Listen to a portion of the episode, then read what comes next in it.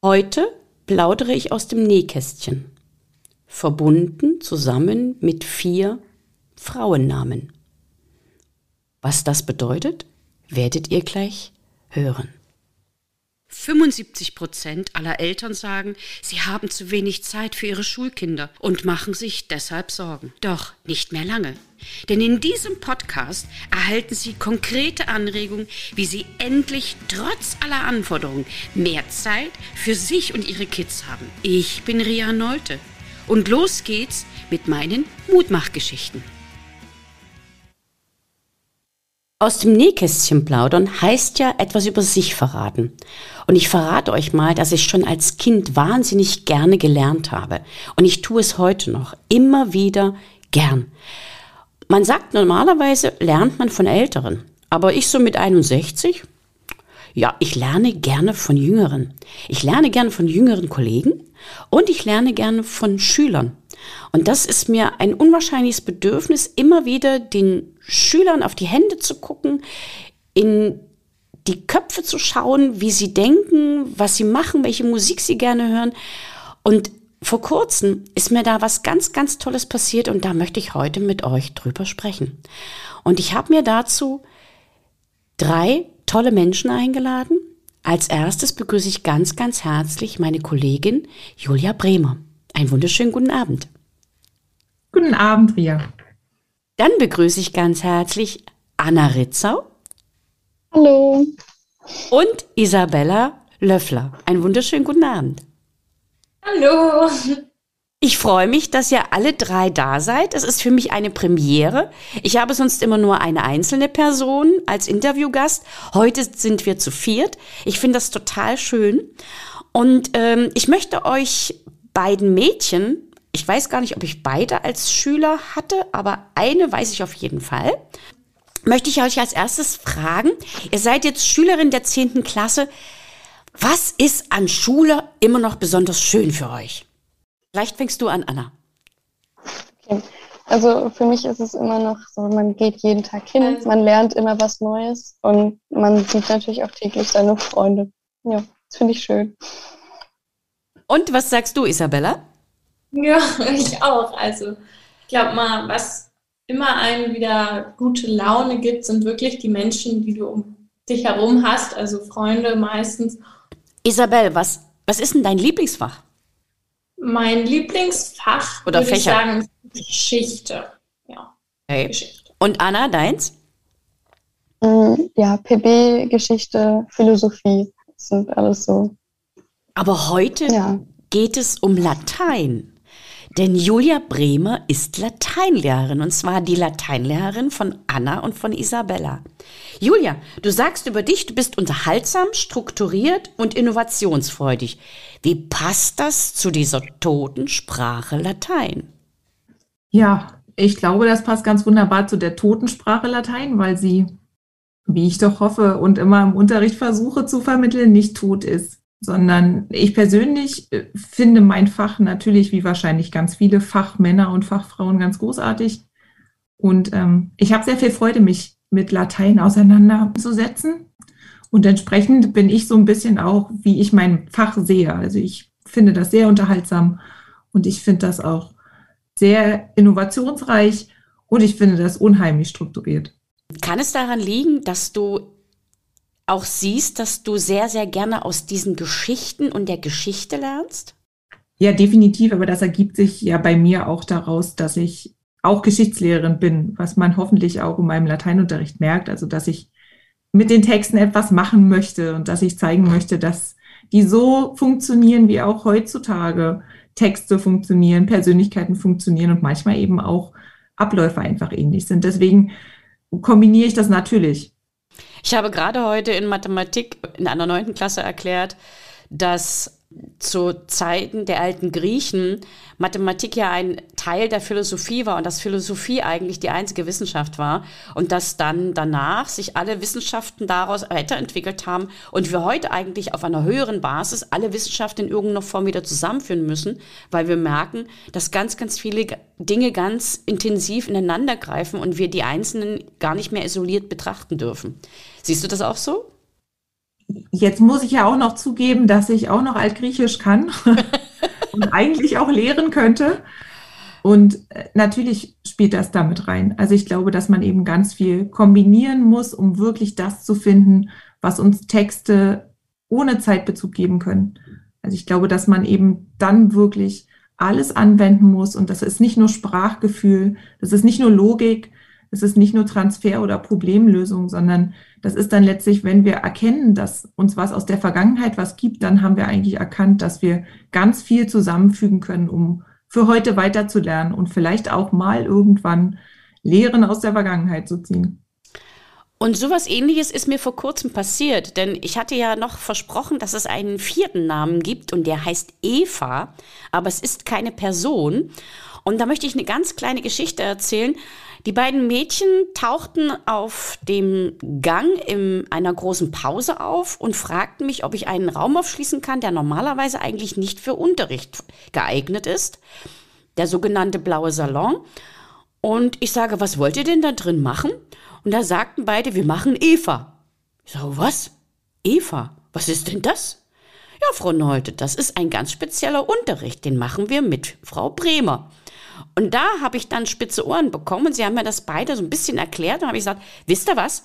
Das möchte ich gerne in meinem nächsten Podcast vorstellen, weil das ist eine ganz, ganz tolle, für mich innovative Idee, interessanten Unterricht zu machen. Und vielleicht nicht nur interessanten Sprachunterricht, sondern auch insgesamt interessanten Unterricht.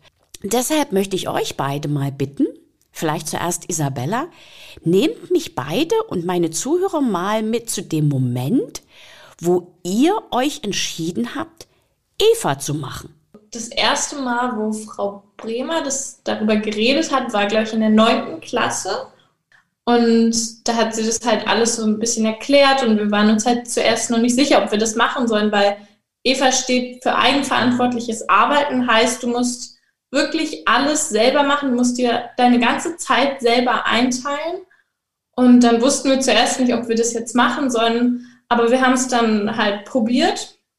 Und in der neunten Klasse waren wir, haben wir das, glaube ich, zu fünft gemacht, also in einer Fünfergruppe, einer relativ großen Gruppe. Und wir haben auch gemerkt, dass das nicht so gut funktioniert hat. Also wir haben uns sehr doll ablenken lassen und alles. Aber irgendwann haben wir es dann auch hinbekommen und wir, Anna und ich, haben dann auch öfter zu zweit einfach nur alleine gelernt. Und das haben wir auch gemerkt, dass es besser funktioniert hat. Und dann in der 10. Klasse haben wir das dann nochmal im Lateinunterricht. Und dann haben wir uns halt wieder dazu entschieden, das nochmal zu machen, nochmal zu probieren, aber dieses Mal halt nur zu zweit. Ich persönlich habe gemerkt, wie gut es funktioniert. Einfach, weil ich dazugelernt habe und ich wusste halt jetzt, was wir besser machen könnten und ich habe richtig gemerkt, dass es gut ist, weil wir konnten, wie gesagt, selber entscheiden, was wir machen wollen, weil wir mussten somit halt auch nicht Rücksicht nehmen auf diese drei anderen Leute. Und wir konnten uns halt genau darum kümmern, wo unsere Schwerpunkte noch lagen. Super, du hast schon wahnsinnig viel erzählt und man kann sich schon ein bisschen was vorstellen. Aber lassen wir doch erstmal Anna zu Wort kommen. Anna, wie war das bei dir? Warum hast du dich für Eva entschieden? Zuerst, weil ich einfach dachte, das ist mal was Spannendes, was man so ausprobieren kann, ob ich das überhaupt hinkriege, alleine einfach meine ganze Zeit einzuplanen, das alles selber hinzukriegen, ohne dass dann ein Lehrer da ist. In dem, in dem ersten Jahr, wo wir das gemacht haben, wirklich, das waren einfach zu viele Menschen. Und dadurch ist es immer so ein bisschen schief gegangen. Aber am Schluss haben wir das trotzdem eigentlich ganz gut hinbekommen. Ähm, und dann im zweiten Jahr wollte ich das einfach nochmal machen, weil ich auch, wie Bella schon meinte, was dazugelernt habe und auch wusste, wie man dann damit besser umgehen kann. Und Frau Bremer hat uns ja dann noch immer geholfen. Wir konnten immer Fragen stellen und es gab auch so gewisse Zeiteinteilungen. Also man musste schon was einreichen, einfach damit es so einen Überblick gibt, was auch einem selber dann so ein bisschen geholfen hat, zu sagen, wir machen jetzt was. Und irgendwann ging es dann so ganz von selbst, dass man sich einfach eingeteilt hat, dass man wusste, das und das brauche ich noch. Und dann hat man das einfach gemacht und es hat dann auch Spaß gemacht.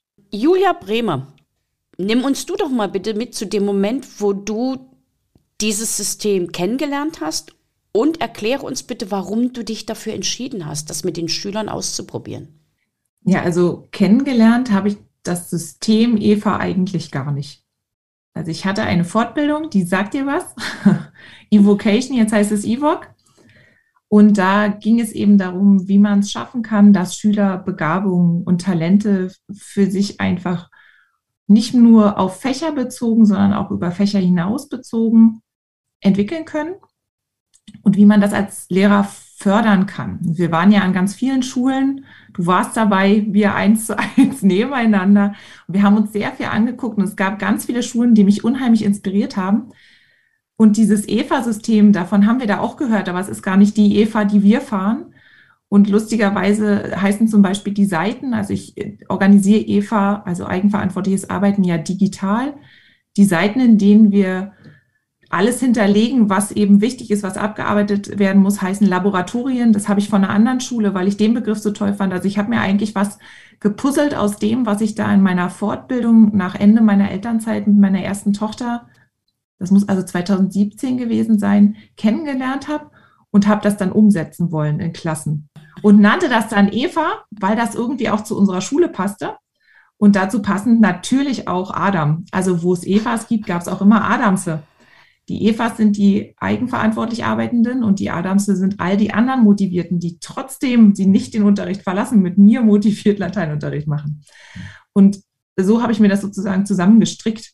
Ich habe das nicht kennengelernt, aber ich fand es so toll, weil es irgendwie in das System passte, in dem ich gerade war. Und da hatte ich natürlich Glück, dass ich zwei Jahre, nachdem ich das schon das erste Mal ausprobiert habe, einen Lateinkurs bekommen habe. Und ich würde auch glatt behaupten, aber ihr könnt mich verbessern, dass wir Eva in Klasse 7 ausprobiert haben. Und dann war ich nämlich in Elternzeit. Und dann wart ihr im Lockdown. Und dann haben wir in 10 nochmal Eva gemacht. Die Lockdown-Zeit, die ist wahrscheinlich so dramatisch. Ich habe das schon mehrmals gemerkt, dass Schüler diese Zeit wegdrücken. Vor einiger Zeit hat sich eine Schülerin bei mir gemeldet, die wollte eine Hilfestellung haben und sagte, ja, Frau Nolte, wir haben ja mal miteinander Unterricht gehabt. Und da habe ich gesagt, ja, voriges Jahr. Was? Also die Lockdown-Zeit ist für viele wie so ein, wie, wie gelöscht. Ist das verrückt? Ich hatte das wirklich, das hätte neunte Klasse sein können. Ich hatte es irgendwie ganz. An neunte haben wir uns ja kaum gesehen, ne? Aber tatsächlich in der siebten Klasse haben wir angefangen, aber nur mit diesen Wiederholungsblöcken. Weißt du, da ist doch dann immer nach Lektion eins bis fünf kommt dann nochmal eine Vertiefung, wo du nochmal alles wiederholst, was du von eins bis fünf hattest. Und dann kommt es bei zehn auch nochmal. Und das haben wir gemacht. Und beim ersten Mal, als wir das gemacht haben, da wart ihr alle ein bisschen aufgeschmissen, was ja gut war. Dann haben wir gesagt, okay, fürs nächste Mal bieten wir an, dass wir auch allen Evas, die das möchten, so einen Plan machen, was sie wann abarbeiten sollen. Das hattet ihr dann in Lektion 10. Und da ging es schon besser. Ich habe jetzt verschiedene Dinge verstanden. Erstens, es ist dein eigenes Baby, Eva. Du hast sozusagen aus verschiedenen Puzzleteilen und aus der Evocation-Weiterbildung dir diese, diese Gedanken zusammengetragen und hast dir dieses System entwickelt. Also ich habe es mir im Anfang allein überlegt und hatte aber eine ganz tolle Kollegin, die das mit mir weiterentwickelt hat, sodass es natürlich dann für mich viel leichter war, weil ich mit ihr zusammen auch parallel einen Kurs hatte, dieses System einfach weiterzudenken und weiter auszuprobieren. Sie war erst meine Referendarin und hat es dadurch natürlich eins zu eins mitbekommen und ist in diesen Schwung mit reingegangen, sodass wir eben zu zweit, wie schon die alten Griechen, im Dialog das einfach weiterentwickeln konnten, weil alleine so ein System weiterzuentwickeln, also für mich auch sehr schwierig wäre. Es braucht immer so einen weiteren Impuls, dass man das Steinchen immer ein Stückchen weiter rollt, wenn man gerade nicht so viel Kraft hat, jemand anders weiterrollt. Das heißt, es ist irgendwie mein Baby und es ist irgendwie auch ihr Baby und damit ist es letztlich unser Baby. Gemeinschaftsbaby. Ja. Die zweite Sache, die ich verstanden habe, du arbeitest mit einer Gruppe von Schülern in einer Unterrichtsstunde und einzelne Schüler, die in dieser Lerngruppe sind, dürfen den Unterricht oder den Unterrichtsraum verlassen und arbeiten eigenverantwortlich und selbstständig an gleichen oder ähnlichen Aufgaben. Ist das richtig? Also es gab dann immer so ein Aufgabenfeld auf It's Learning, wo man dann rein, also dieses Laboratorium, wo man dann reingehen konnte und sich das angucken konnte. Und es war dann, ich glaube, es war so, dass es montags hatten wir, glaube ich, nur die siebte Stunde Latein. Da konnte man das dann sogar von zu Hause machen für die 45 Minuten. Und Donnerstag war es dann in der Schule in einem, in einem anderen Raum. Und man konnte natürlich sich da einfach die Zeit einteilen, aber man hat die Aufgaben auch im Grunde gemacht, die die anderen im Unterricht gemacht hat, okay. haben und den Stoff sich erarbeitet. Isabella, gibt es da noch Ergänzungen von deiner Seite? Ich finde, dieses ganze EVA-Prinzip funktioniert nicht so gut bei Jüngeren, denke ich mal. Also, wie Frau Bremer jetzt schon gesagt hatte, waren wir, wie ich jetzt festgestellt habe, in der siebten, wo wir das das erste Mal gemacht haben. Hätte ich irgendwie nicht gedacht, ich hatte es anders in Erinnerung.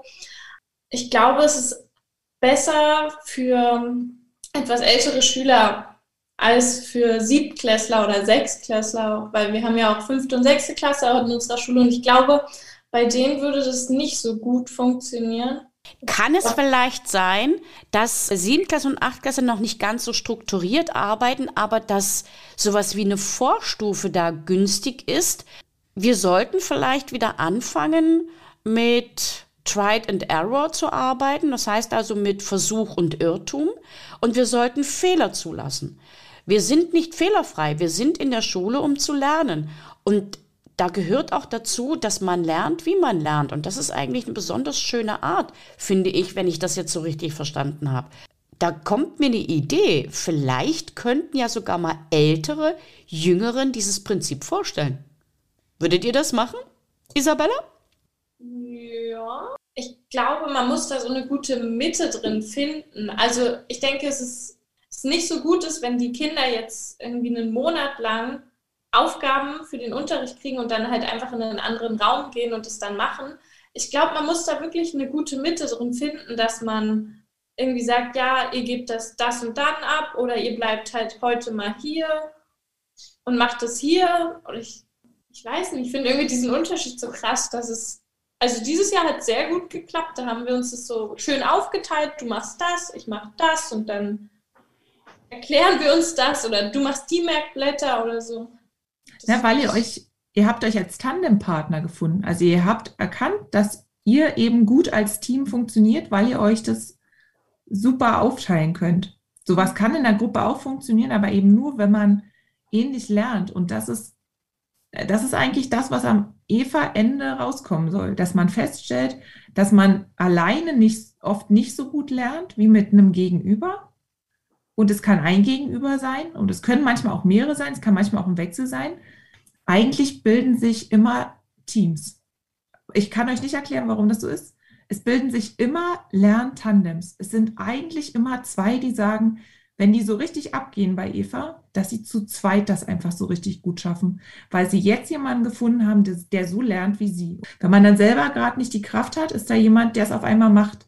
Und dann geht es weiter und man will auch, weil man merkt, oh, das gibt mir richtig Kraft, dass das weiterrollt und nicht zum Stocken kommt. Und irgendwie scheint das was zu sein bei Adam und Eva, dass es trotzdem auch bei Eva immer zwei sind, die sich da oder ganz oft einfach zwei sind, die sich da finden. Da fällt mir ein, es gibt, glaube ich, im Lateinischen so einen Spruch, der geht ungefähr so, ähm, du hast es erst verstanden, wenn du jemanden anders das erklären kannst. Isabella und Anna, habt ihr eine ähnliche Art und Weise des Lernens und eine ähnliche Auffassungsgabe und deshalb klappt das so gut? Anna? Ja, ich würde schon sagen, also definitiv. Ich ja. glaube, auch wenn, und auch wenn dann einer mal hinterherhängt, war es dann immer so, dass der andere den dann so wieder mit ins Boot geholt hat und dann gesagt hat, ja, ich erkläre dir das nochmal. Und dadurch hat das eigentlich immer ganz gut äh, funktioniert. Also ich verstehe, wenn Bella mir was erklärt, dann verstehe ich das. Und ich glaube, andersrum funktioniert es genauso. Ich habe jetzt aber noch eine andere Frage und die geht vor allen Dingen an Julia und dann vielleicht auch an euch. Am Ende muss ja leider immer in der Schule eine Note rauskommen. Wie wird diese Arbeit bewertet und wie wird sie benotet? Was steckt da noch vielleicht auch für zusätzliche Arbeit drin, sowohl für den Lehrer als auch für die Schüler? Julia. Okay, fangen wir vorne an. Wie wird es benotet? Das ist tatsächlich vertraglich geregelt. Also es ist sehr transparent, worauf man sich einlässt. Man kriegt nämlich, wenn man ein, also wenn man an EVA arbeitet, bekommt man einen EVA-Vertrag. Den unterschreibt man selbst, den unterschreibt die Lehrkraft und den unterschreiben die Eltern. Also alle sind mit im Boot. Mhm. Und in diesem Vertrag steht ganz deutlich, dass es am Ende der EVA-Phase, also steht etwas. Entweder ist es tatsächlich eine Klassenarbeit, die man mitschreibt, also man bereitet sich nur auf andere Weise auf eine Klassenarbeit vor. Das war jetzt Klasse 10 so. Oder das ist das Verfahren, was dann eigentlich in Klasse 8 gelaufen ist, dass man eine EVA-Prüfung macht. Also eine kurze mündliche Prüfung, auf die man sich 15 Minuten vorbereitet ähm, und über die man dann 15 Minuten geprüft wird. Es ist auch möglich, weil sich eben Tandems oft bilden bei EVA. Deswegen bieten wir das an, dass es auch Partnerprüfungen gibt. Also dass man auch zu zweit geprüft werden kann. Die Vorbereitungszeit ist dann die gleiche, aber es ist natürlich ein längerer Prüfungszeitraum, damit jeder auch zu Wort kommt. Und diese Note wird eben wie eine hohe Leistung gewertet. Meist müssen die EVAs zum Beispiel keine Klassenarbeit dann schreiben, sondern haben diese Klassenarbeitsersatzleistung als mündliche Prüfung. Und sie führen ein EVA-Logbuch mit allem Material, was darin enthalten ist. Also Sie führen einmal ein Logbuch, das Sie regelmäßig unterschreiben lassen. Das kann man ja auch zum Beispiel digital einreichen. Der Lehrer kann es dann gegenzeichnen, wo man vermerkt, was man wo gemacht hat. Bei Eva ganz wichtig, weil man ja sich auch selbstständig und eigenverantwortlich Hausaufgaben geben muss oder Vokabeln lernt. Also da wird auch mal vermerkt, wenn man was zu Hause macht. Das soll da sogar vermerkt werden, weil das immer Gesprächsauftakte gibt. Das heißt, die Evas sind zwar eigenverantwortlich, aber sie sind nicht allein gelassen. Also sie haben Rückmeldungen entweder per Mail oder persönliche Rücksprachen. Sie können eben, wie gesagt, auch jederzeit in den Unterricht kommen, wenn Sie sich anmelden, weil Sie Grammatikeinführung haben wollen. Entsprechend kann man auch hier sagen, das ist ja Ihre Art der Mitarbeit. Das heißt, Sie bekommen für Ihren EVA-Ordner und Ihr EVA-Logbuch, das alles vollständig ist, auch eine Mitarbeitsnote. In diesem Jahr habe ich das auf eine neue Weise gemacht, weil sich EVA ja auch immer weiterentwickelt und habe ein Punktesystem entworfen. Also, dass eben wirklich alles vollständig ist. Da stand auch auf der auf der Bewertungsskala, die ich vorher hochgeladen habe, genau, was in dem EVA-Ordner drin sein muss, dass das Logbuch drin sein muss, die Übersichtsseiten, dies und das und jenes. Dafür gab es Punkte. Von der Punkteanzahl konnte man ganz transparent sagen, wie viel Prozent erreicht sind und dafür gab es eine Mitarbeitsnote. Das heißt, die EVAs hatten eine Mitarbeitsnote und sie hatten dann eh die Klassenarbeitsnote. Das Einzige, wovon sie ausgespart waren in Klasse 10, waren die Vokabeltests. In jüngeren Klassen mache ich es aber tatsächlich so, dass alle Evas auch Vokabeltests mitschreiben müssen. Da ist auf einmal der Raum wieder voll. Dann sind sie alle da und schreiben ihren Vokabeltest und dann äh, verlassen sie mich wieder in alle Himmelsrichtungen und vermerken nur an der Tafel, wo sie sind und ob sie ihren Ort gewechselt haben. Für mich ist es natürlich irgendwie eine andere Art von Arbeit. Also ich verlagere die Arbeit, die ich sonst vielleicht mit 24 in einem Raum in anderthalb Stunden mit ganz schön Kraftanstrengung bisweilen abarbeiten muss. Die verlagert sich in meine freien Zeiten, die ich habe, auch zum Beispiel in den Abend, weil ich über das Lernsystem, das wir haben, Aufträge hochlade, bei denen ich natürlich auch kommentiere, wie ich was finde und damit auch den EFAs eine ganz individuelle Rückmeldung geben kann. Die versuche ich auch immer sehr wertschätzend zu formulieren, weil egal, ob was gut oder schlecht läuft, da was läuft. Und das muss man ja anerkennen. Und so bekommt eigentlich auch jede Eva von mir Mahnungen auf freundliche Weise oder von mir Rückmeldung, dass das, was ich sehe, ganz großartig ist. Also dass sie auch wissen, wo sie stehen. Bin fasziniert, was da alles sich so draus entwickelt hat. Ich würde so eine ähnliche Frage an Anna und Isabella äh, weiterleiten. Ist es mehr Arbeit für euch? Mm, also ich würde sagen, dass es nicht mehr Arbeit ist. In einem einer Art und Weise ist es sogar weniger Arbeit, weil du dich, wie gesagt, auf die Sachen fokussieren kannst, wo du weißt, wo du noch was machen musst und dass du tiefer in diese Themen reingehen kannst, als dass die anderen vielleicht, wo du weißt, das kann ich schon, weil wir haben Eva ja meistens jetzt nur als Wiederholung gemacht, wo die das im Unterricht noch mehr behandelt haben, dass du das kürzer machst, die Themen, die du schon die du schon sehr gut kannst, aber dich dafür mehr fokussieren kannst auf die Dinge, die du noch nicht so gut kannst, weil jeder Lehrer hat ja auch nicht immer Zeit für dich, um dir das alles zu erklären, nochmal länger und noch eine Stunde und sonst was, sondern dass du weißt, da muss ich noch was machen und dass du dir da auch deine Zeit nehmen kannst. Deswegen würde ich nicht sagen, dass es mehr ist, sondern vielleicht sogar weniger bis genauso viel. Okay. Wie ist es bei dir, Anna? Also ich sehe das genauso. Ich würde nur sagen, ähm, wenn man halt was verpasst und wenn man vielleicht mal nichts macht oder sich dann nicht ranhält, dann ist es definitiv mehr Arbeit, wenn man das nacharbeiten muss. aber was ich halt gut finde, ist, dass egal was ist, du kannst ja immer wieder sagen, ich, ich brauche Hilfe, kannst zu einem Lehrer gehen und du bekommst die Hilfe ja auch immer, was einen dann auch immer unterstützt. Das heißt, auch selbst wenn irgendwas nicht so läuft gerade, dann kann man sich ja immer wieder Hilfe holen. Und dadurch ist es, also von der Zeit her, denke ich, genauso viel wie auch im normalen Unterricht. Und eine zweite Frage würde ich an euch beide gleich anschließen wollen. Hat sich durch Eva was in eurer Sichtweise auf Schule verändert? Und wenn ja, was? Ich glaube einfach so diese Arbeitseinteilung, also gerade selbst wenn, also wenn man zu Hause ist und man hat Hausaufgaben, dieses ganze Zeitmanagement, das geht einfach viel einfacher, würde ich sagen. Und man weiß ein bisschen mehr, was man genau wie takten kann, dass das alles passt. Und dadurch ist es auch in der Schule manchmal einfacher, sich anzusetzen, was zu machen und das auch strukturiert zu machen? Also ich habe persönlich gemerkt, dass ich viel selbstständiger geworden bin und dass ich einfach besser gelernt habe, meine Zeit einzuteilen. Und ich finde, dass es auch eine super Vorbereitung ist aufs spätere Leben, weil du ja später auch nur auf dein eigenes Arbeiten achtest, auf dein eigenes Tempo und komplett nur auf deine Selbstständigkeit angewiesen bist eigentlich. Und somit finde ich, dass es eigentlich eine sehr gute Vorbereitung ist und dass ich dadurch, würde ich sagen, gut gelernt habe, besser meine Zeit zu nutzen und einzuteilen. Julia, was hat sich bei dir gedanklich und auch arbeitstechnisch durch Eva verändert? Hast du da auch Dinge gespürt, wo du merkst, dass du jetzt in einem anderen Flow bist? In einem anderen Flow bin ich vielleicht in der Hinsicht, also dass ich mich letztlich zurücknehmen kann. Also ich glaube, ich bin eine Person, die, wenn sie reinkommt, schon sehr präsent ist. Das ist auch positiv, weil ich ja begeistern möchte und mitreißen möchte und das ist auch nicht künstlich. Also das, so bin ich eben.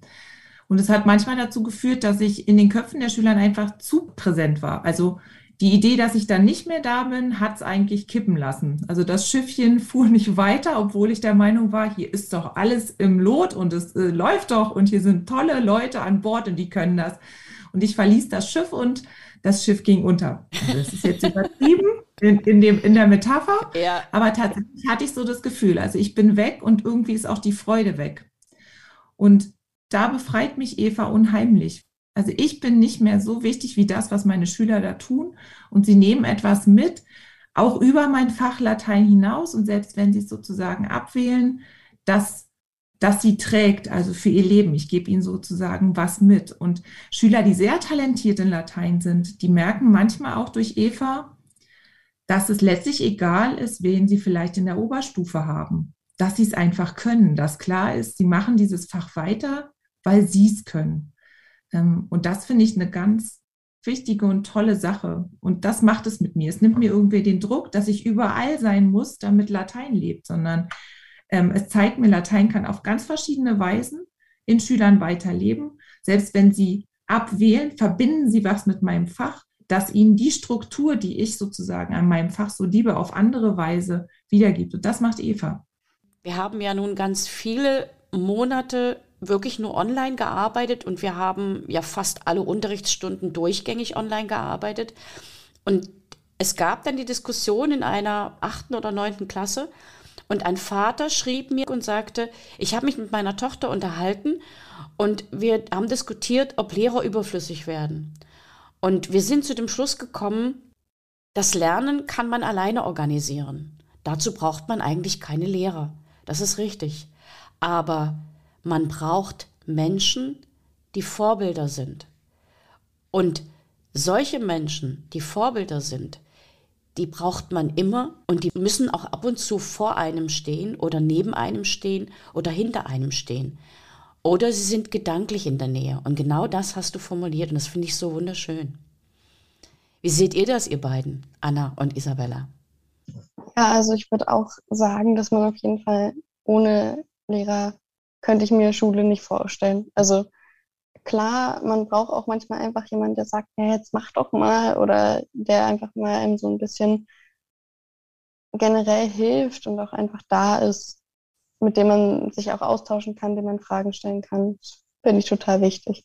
Also ich habe auch im Homeschooling gemerkt, dass ich viel besser Unterricht fand, wo wir irgendwelche Zoom-Meetings noch gemacht haben, wo wir wirklich mit dem Lehrer Unterricht hatten und nicht nur irgendwelche Aufgaben online bekommen haben und die dann machen sollten und dann abschicken, sondern dass wir wirklich im Unterricht sozusagen saßen und dem Lehrer zugehört haben. Wir konnten mit ihm reden, wir konnten aktiv mitmachen.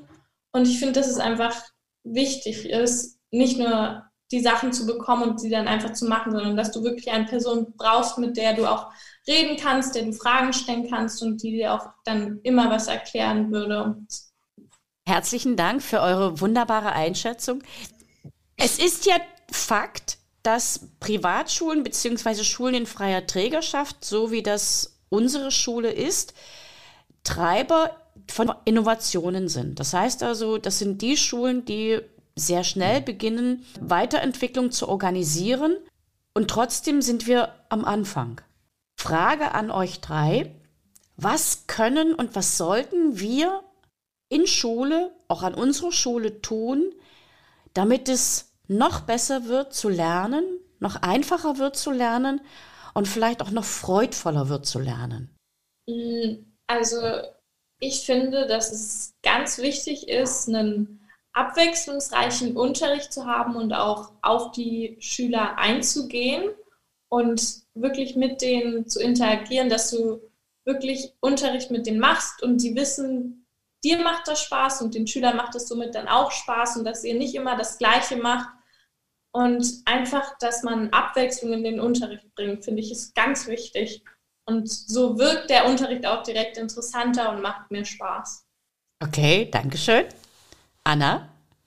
Ja, ich glaube auch. Also ich finde, kein Schüler ist gleich und deshalb sollte es auch nicht für jeden Schüler nur dieselben Möglichkeiten geben zu lernen. Also das finde ich auch im EVA-System gut, dass man einfach auch mal eine andere Möglichkeit bekommt zu lernen und einfach auch, man lernt ja auch generell viel daraus, also mit der Organisation und so weiter und so fort. Und ich glaube, es ist total wichtig, dass man einfach Möglichkeiten schafft, auf jeden Schüler einzugehen. Auch wenn das nicht immer möglich ist, ist natürlich klar. Das ist eine ganz wichtige Forderung. Mit der Forderung tun wir uns relativ schwer, weil wir 25 bis 26, 27 Schüler manchmal vor uns haben. Aber ich denke, das, was ihr da tut, ist ein wahnsinnig guter Anfang für die Individualisierung des Unterrichts. Julia Bremer, wie siehst du das? Ich glaube, eine Schule braucht Raum, also Raum in jeglicher Art. Sie braucht Freiraum, sie braucht Wohlfühlraum, ähm, sie braucht Raum für Fragen und dann kann sie sich weiterentwickeln. Und wenn man eben Räume schafft, also Räume, in denen, also blauer Salon sich zu wählen als Eva ist ja auch, also da würde ich auch arbeiten. Äh, ich glaube schon Raumwahl, Personenwahl im Raum, sich den Raum schön zu gestalten, das kann mit Schule einfach ganz viel machen, weil man sich eine Umgebung schafft. Und ich glaube, da muss Schule sich immer entwickeln. Also sie muss, sie muss schauen, wie, wie Räume gefüllt werden können in der Schule, dass man sie gut nutzen kann, Sie muss Freiräume geben, was jetzt überhaupt nichts mit vier Wänden zu tun hat, sondern einfach Schüler sich auch ausprobieren zu lassen. Und was ihr ja auch beschreibt bei Eva, und das finde ich einfach ganz wichtig, Schule muss eben auch zulassen, dass etwas nicht gut läuft, ohne zu sagen, dass etwas bloß, weil es gerade nicht gut läuft, nicht einen Sinn hat und einen Zweck hat, irgendwo hinzugehen, wo es richtig gut läuft. Und das sehe ich bei euch durchaus. Also da ist eine ganz große Entwicklung von sieben bis zehn, sich irgendwie ganz anders zu strukturieren. Jetzt habt ihr den Vor- und den gleichzeitigen Nachteil des Lockdowns. Der hat richtig viel Eva von euch abverlangt. Aber ihr seht natürlich auch, wo das hinführen kann. Und damit können wir sogar diesem Raum des Lockdowns irgendwas Positives abgewinnen. Da habt ihr auch ungemein Kompetenzen dazu gewonnen. Und das finde ich ganz großartig. Und wenn Schule da irgendwie weitergeht, auch mal aus Widrigkeiten was Gutes zu machen, dann ist das, glaube ich, der richtige Weg. Denn es wird immer Widrigkeiten geben und es wird immer wieder was Gutes rauskommen, wenn man es will. Das möchte ich fast als Ende dieser wunderbaren Episode annehmen, weil viel besser kann man es gar nicht ausdrücken. Lasst uns Schulraum zum Lebensraum werden. Das ist eine tolle Sache. Und ich bedanke mich bei euch ganz, ganz herzlich. Es war eine Premiere und es war total schön, wie ihr euch gegenseitig ergänzt habt. Man merkt auch, wie ihr euch gegenseitig tragt, wie Schüler Lehrer tragen können und wie Lehrer Schüler tragen. Lasst uns diese Möglichkeit noch erweitern auf viele, viele andere Fächer in ähnlicher Art und Weise. Natürlich nicht eins zu eins, das geht nicht. Und lasst uns was draus machen. Ich bedanke mich ganz herzlich. Und das war sie schon wieder, die extra Portion Mutmachgeschichten. Und wie immer, ich freue mich auf Ihre Rückmeldung an podcastrino.trianolte.de. Als kleines Dankeschön für Sie und Ihre Treue erhalten Sie ein kostenloses 15-minütiges Beratungsgespräch mit mir. Bis zum nächsten Mal. Herzlich, Ihre Ria Nolte, bekannt als Rino Mutmacherin.